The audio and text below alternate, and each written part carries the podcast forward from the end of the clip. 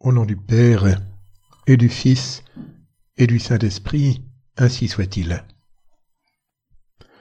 Honorer, louer, servir Dieu, nous l'avons vu la dernière fois, nous avons parlé surtout d'honorer par la vertu, et maintenant il est temps que nous parlions de le louer par le culte.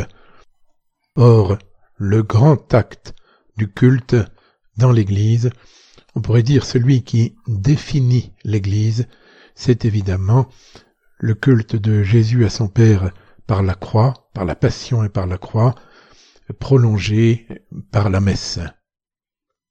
Nous arrivons là au cœur de notre étude sur l'Église, au cœur de l'Église, au cœur à la fois de la vie chrétienne et de l'Église, mais maintenant, vous avez compris que l'Église, c'est la vie chrétienne pratiquée tous ensemble, d'un seul cœur, d'une seule voix, d'une seule âme, autour de notre Seigneur Jésus-Christ, par notre Seigneur Jésus-Christ, et plus particulièrement par Jésus-Christ sur la croix. S'il y a un moyen pour nous d'estimer un peu d'une manière oh, bien, bien, bien faible ce qu'est cette charité dans le sein de la Trinité sainte, eh bien, c'est précisément le saint sacrifice de la messe qui nous en donne une image, l'image la plus poignante, l'image la plus réelle. Car s'il y a un acte de charité qui a été fait ici-bas et qui est le plus beau, le plus sublime qui ait jamais été fait, c'est bien la mort de notre Seigneur Jésus-Christ sur la croix, pour la gloire de son Père, pour sauver nos âmes, charité envers Dieu, charité envers le prochain. Alors quand nous assistons au Saint-Sacrifice de la messe, c'est cela qui doit nous prendre. Nous devrons être émus par cet acte de charité que fait notre Seigneur en se donnant pour son Père, en se sacrifiant pour son Père, en donnant tout son sang pour la gloire de son Père, rétablir la gloire de Dieu et rétablir les âmes dans la gloire de Dieu, leur rendre la vie éternelle. Voilà ce que notre Seigneur fait par le sacrifice de la messe.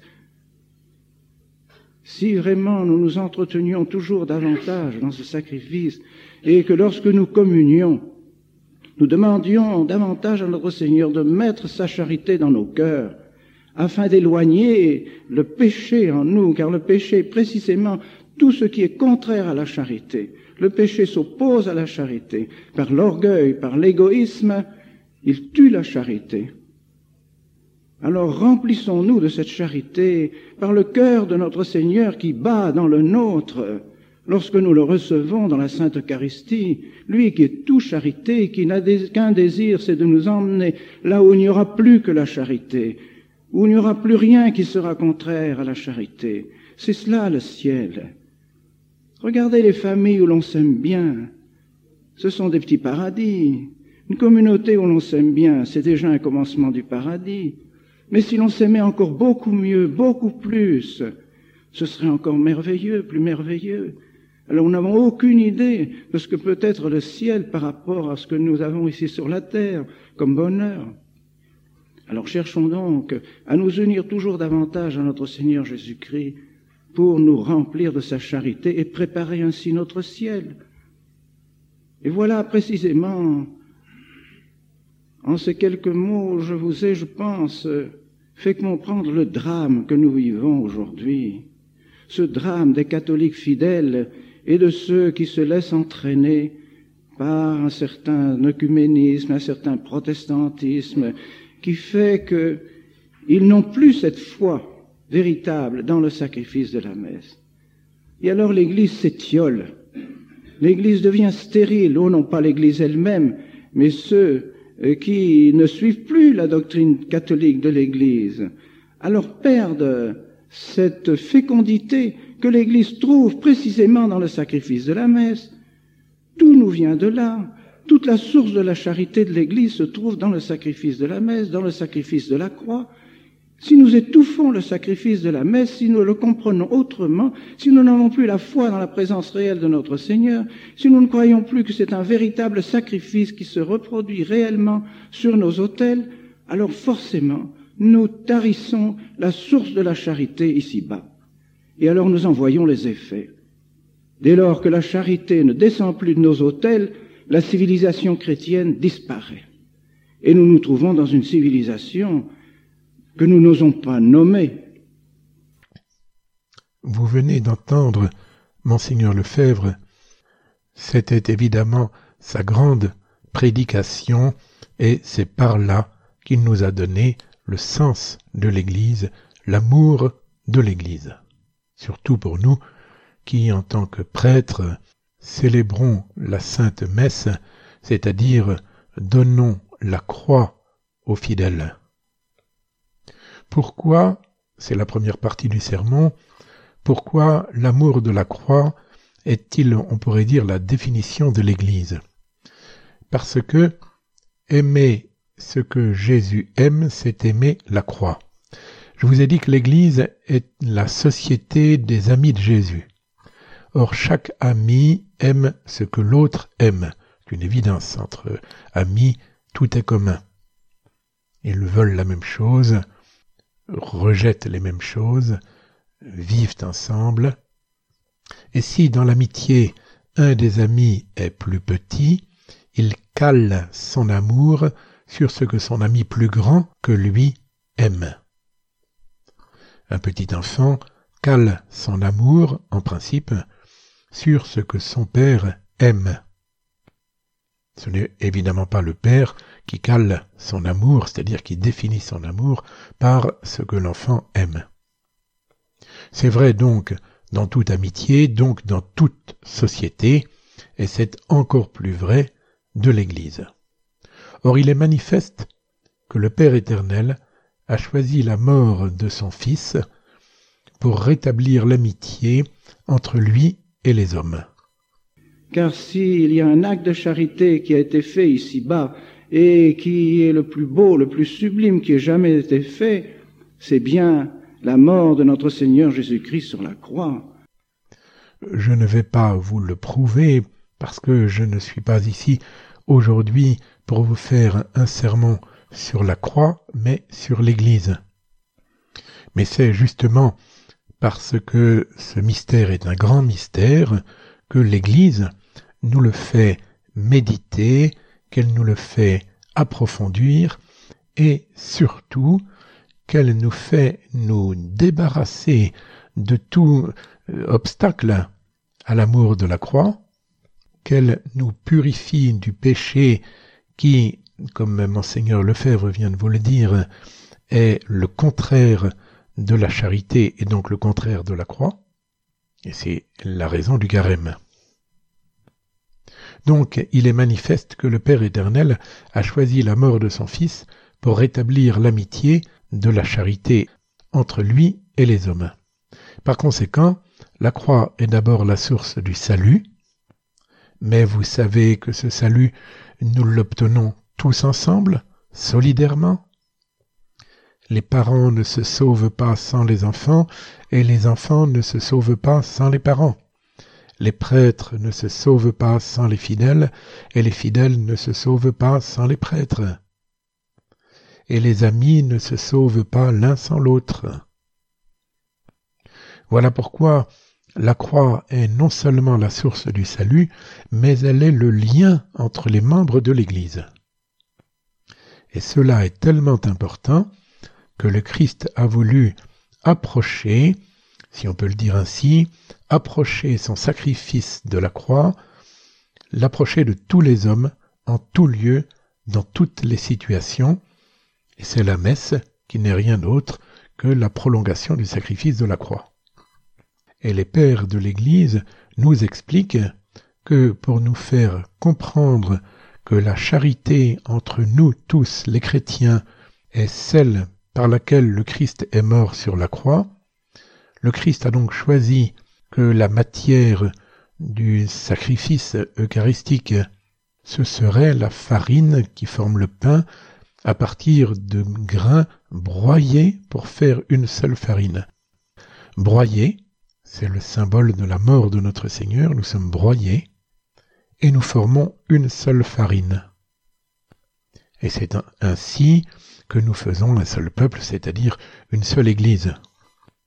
De même, les grains de raisin sont broyés eux aussi pour former un seul vin.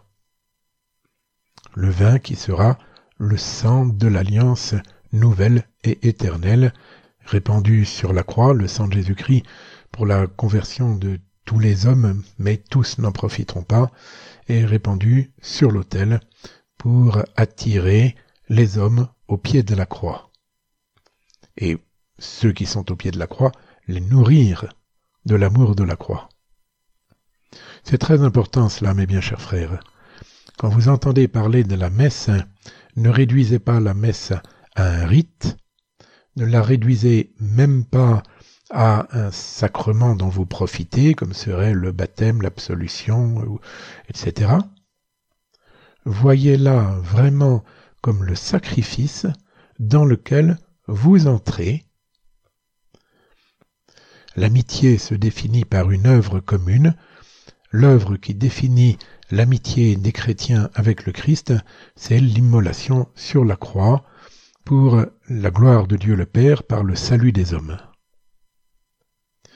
Quand on a compris cela, évidemment, on ne limite plus le mystère de l'Église au mystère de la papauté et de la hiérarchie. Quand on a compris cela, on se rend bien compte que la papauté et la hiérarchie qui ont été instituées par notre Seigneur Jésus-Christ l'ont été au service de l'immolation des chrétiens. Définir l'Église par le pape, c'est une grave hérésie qui nous fait oublier la vérité. On définit l'Église par la croix, puisque l'Église, ce sont les amis de Jésus crucifié. C'est d'ailleurs ce que dit Saint Paul, je ne connais que Jésus et Jésus crucifié. C'est toute la différence entre les amis de Dieu au paradis terrestre et les amis de Dieu dans l'Église, Jésus crucifié. Tous les auteurs, les pères de l'Église en premier, enseignent que c'est sur la croix que le Christ a fondé son Église. Certes, elle existait depuis Adam, mais c'est vers la croix que Dieu a tourné les espoirs d'Adam et Ève après leur péché. Je mettrai une inimitié entre toi et la femme, entre ta descendance et son descendant, Jésus-Christ. Tu lui mordras le talon au descendant, c'est la passion, et à ce moment-là, il t'écrasera la tête. Adam et Ève et toute leur postérité, du moins celle qui a été fidèle, ont vécu en se nourrissant de cette espérance qui leur était donnée de la croix de notre Seigneur. Il est assez probable que Dieu, en prononçant ces paroles qui sont rapportées dans la Genèse, leur a donné en plus des explications, peut-être même une sorte de vision de l'avenir, donc de Jésus-Christ, et c'est ce qui a permis à Adam et Ève et à tous ceux qui furent fidèles après eux de supporter toutes les difficultés de la vie. Ils portaient à l'avance leur croix chaque jour en bons disciples du Christ. Celui qui veut venir à ma suite, qu'il porte sa croix chaque jour et qu'il me suive. C'est dans la croix que Dieu a mis les espérances d'Adam et Ève, c'est dans la croix que Dieu a mis les espérances d'Abraham par le sacrifice d'Isaac, qu'il a mis les espérances des Hébreux sortant d'Égypte par l'agneau pascal, qu'il a mis les espérances de David chantant dans les psaumes la passion et la croix, qu'il a mis les espérances des prophètes annonçant le grand mystère de l'Église et de la croix en même temps, eux qui voient l'Église se réunissant au pied de la croix qui voit les nations accourir au pied de la croix. Donc, et c'est la deuxième partie du sermon, toute l'Église se définit par la croix, mais j'ai déjà bien entamé cette deuxième partie. La prédication, je viens de vous le dire, donc la foi, toute la prédication de l'Ancien Testament est tournée vers la croix, toute la prédication de l'Église est tournée vers la croix. Un Arménien que nous avons rencontré un Arménien de haut niveau et de haute culture, nous a dit que c'est pour cela que l'Église avait été si ferme face à l'Église d'Orient, c'est que l'Église d'Orient, s'attachant surtout à la gloire de Dieu, avait tendance à, à ne pas comprendre l'importance du mystère de la croix, l'importance de l'incarnation. Or, l'incarnation est absolument nécessaire au mystère de la croix. L'Église d'Orient avait tendance à, avoir voir Dieu, mais pas l'humanité de Jésus-Christ. Et l'Église, je parle dans les premiers siècles face aux premières hérésies, l'Église a insisté sur la réalité de l'incarnation parce que sans elle, sans l'incarnation, il n'y a plus la croix.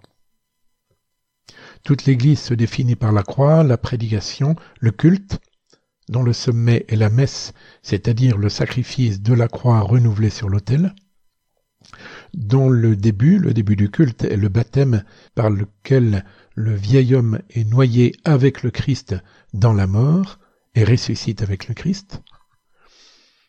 L'Église se définit par la croix dans la charité, qui s'épanouit dans les œuvres de miséricorde. La charité, je viens de vous le montrer.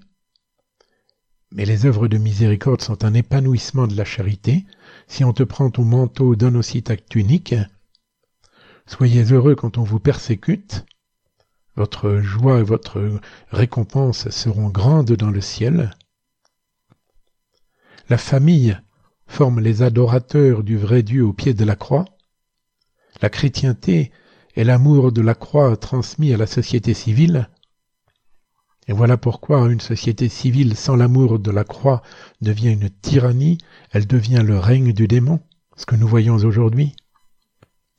Vatican II, sous prétexte de réconciliation de l'Église avec le monde, c'est l'amour des choses temporelles, d'ici-bas, passagères et périssables, transmis à l'Église, alors que tous les conciles précédents, c'était l'amour de la croix transmis à la société civile. Et puisque nous sommes dans le carême, qui va bientôt s'achever dans les deux semaines de la Passion, qui vont culminer avec le vendredi saint, comprenons que l'Église nous forme, j'allais dire nous dresse au mystère de la croix. Le plus important n'est pas de chercher à comprendre le mystère de la croix, il est de chercher à vivre du mystère de la croix. Et c'est en en vivant qu'on le comprend, et c'est en vivant du mystère de la croix qu'on comprend le mystère de l'Église. Je termine en confiant à vos bonnes prières nos catéchumènes. L'un au moins doit être baptisé à Pâques, mais le démon met beaucoup d'obstacles sur leur route à tous, c'est inévitable. J'espère bien que les autres se décideront sans trop tarder, mais surtout avec vigueur. Après tout, peut-être vaut-il mieux qu'ils tardent et que leur décision soit vigoureuse. En tout cas, vous ferez beaucoup pour l'Église en priant et en vous sacrifiant pour ces catéchumènes qui doivent avoir la joie d'entrer dans le mystère de l'Église, c'est-à-dire de se mettre au pied de la croix. Au nom du Père, et du Fils, et du Saint-Esprit, ainsi soit-il.